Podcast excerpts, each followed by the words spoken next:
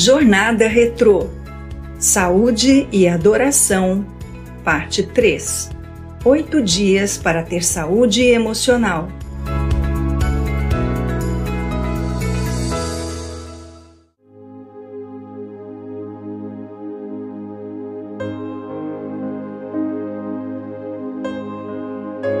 Vigésimo quarto dia Oração.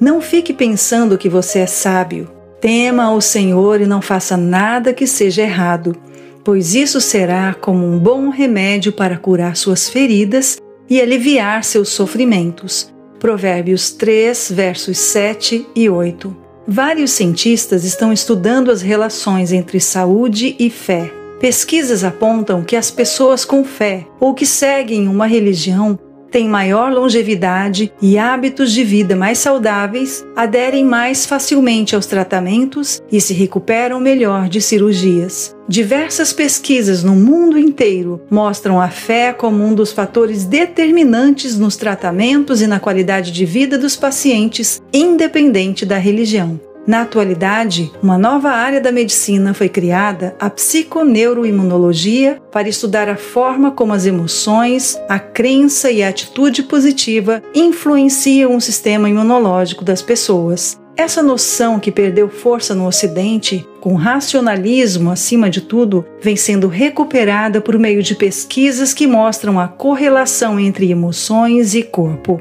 A psiconeuroimunologia significa o estudo dos mecanismos de interação e comunicação entre a mente e os três sistemas responsáveis por manter o organismo equilibrado: sistema nervoso, imunológico e o endócrino.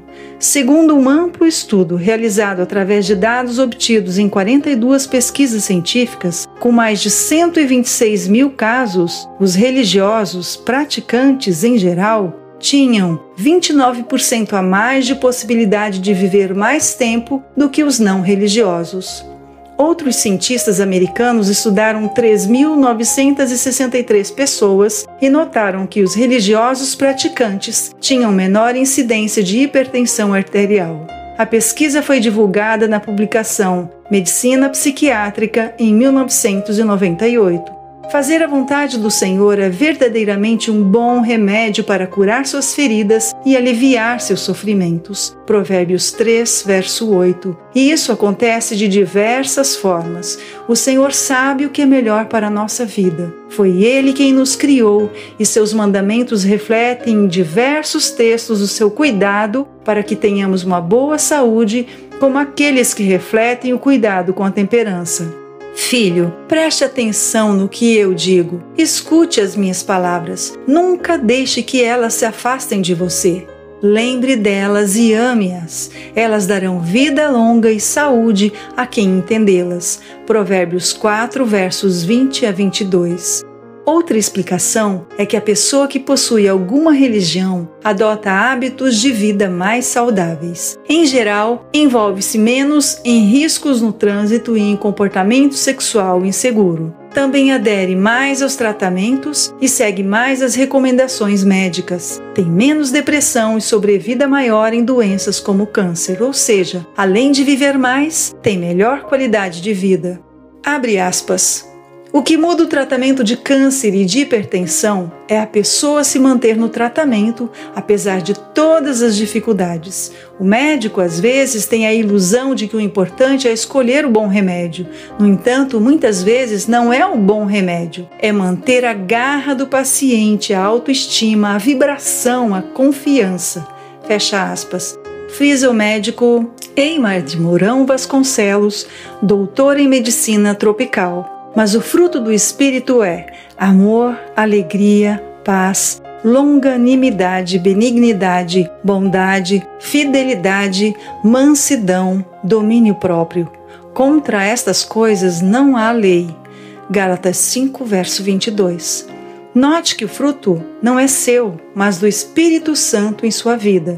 É Ele quem produz tais coisas em sua vida. O grande problema é que nós queremos desenvolver o fruto sem ele e o resultado é frustrante. Sem intimidade com Deus, sem a busca pelo seu espírito, nossos esforços serão nulos. Desenvolver o fruto do espírito no poder do espírito é também uma questão de saúde. Por outro lado, mesmo o exercício da fé também é um gerador de saúde à medida que o ser humano tem uma esperança. Pedro a chama de viva esperança, 1 Pedro 1, verso 3, e ela nos oferece uma dimensão de propósito para a sua vida. Isso alivia a ansiedade, ajuda a produzir endorfinas que proporcionam uma sensação de bem-estar a todo o organismo. Pare, medite e ore. Você tem recebido diariamente o batismo do Espírito Santo no seu encontro com a Palavra de Deus? Que programa você tem seguido a cada dia? O seu ou de Deus? Que frutos tem produzido? Converse com o Espírito Santo sobre esse assunto. Homens e mulheres que oram, além de terem mais confiança na sua restauração, frequentemente ficam curados mais facilmente de doenças nas quais o estresse é um fator determinante.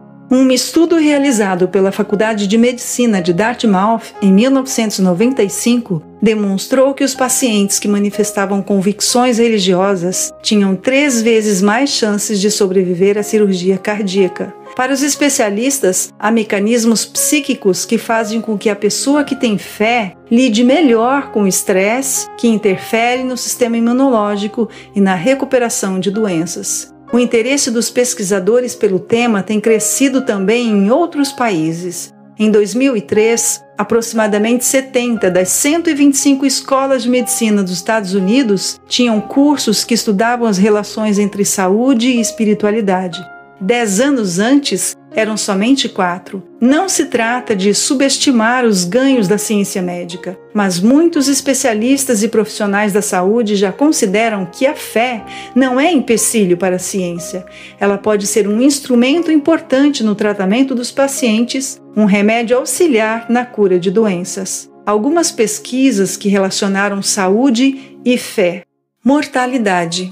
Estudo de 28 anos em 5.286 adultos com idades entre 21 e 61 anos mostrou que nos praticantes de religião havia 23% a menos de mortalidade que nos não praticantes.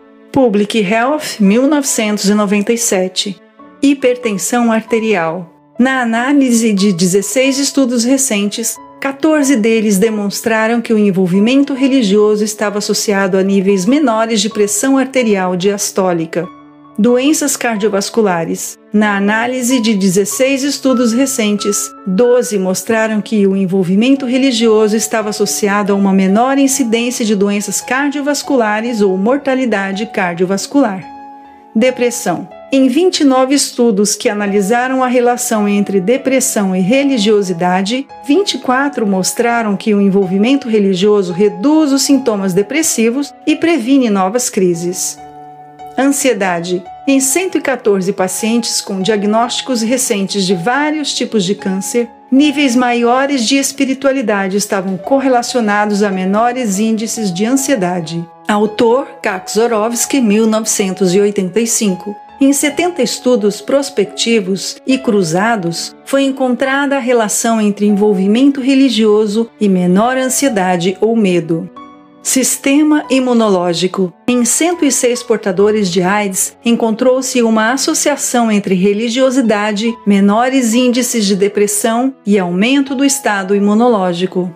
Jornal de Pesquisa Psicossomática, 1999. Lembre-se, para manter viva a sua fé e confiança na providência de Deus, mesmo nos momentos difíceis da vida, o Espírito Santo aconselha, abre aspas, quando vos assaltam tentações, quando vos rodeiam cuidado e perplexidade, quando deprimidos e desanimados vos achais prestes a ceder ao desespero, olhai a Jesus, e as trevas que vos envolvem dissipar-se-ão ao brilho de sua presença quando o pecado luta pelo predomínio em vossa alma e sobrecarrega a consciência, olhai ao Salvador. Sua graça é suficiente para subjugar o pecado. Que vosso grato coração, trêmulo de incerteza, volva-se para Ele. apoderai-vos da esperança posta diante de vós. Fecha aspas. Ciência do Bom Viver, página 85. Abre aspas. Não devemos fazer de nós mesmos o centro, ficando ansiosos e cheios de medo quanto à nossa salvação. Tudo isso nos desvia da fonte do poder. Entregue a Deus a tarefa de salvá-lo e confie nele. Fale sobre Jesus e pense nele. Que o próprio eu se perca nele. Abandone a dúvida. Esqueça seus temores. Fecha aspas. Caminho a Cristo, página 71. Você não tem fé e confiança necessárias? Vá agora à fonte ilimitada do poder.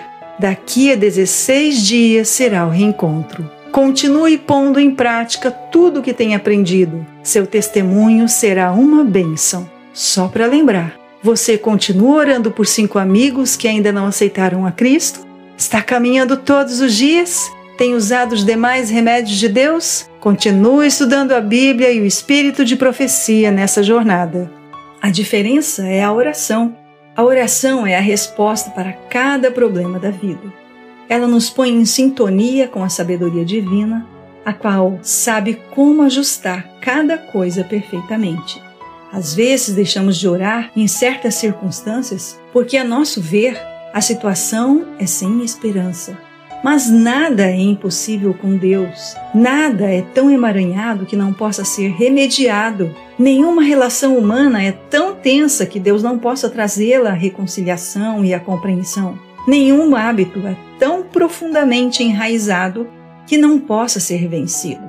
Ninguém é tão fraco que ele não possa tornar forte. Ninguém é tão doente que ele não possa curar. Nenhuma mente é tão obscura que ele não possa tornar brilhante. Se alguma coisa nos causa preocupação ou ansiedade, paremos de propagá-la e confiemos em Deus por restauração, amor e poder. Review and Herald, 7 de outubro de 1865.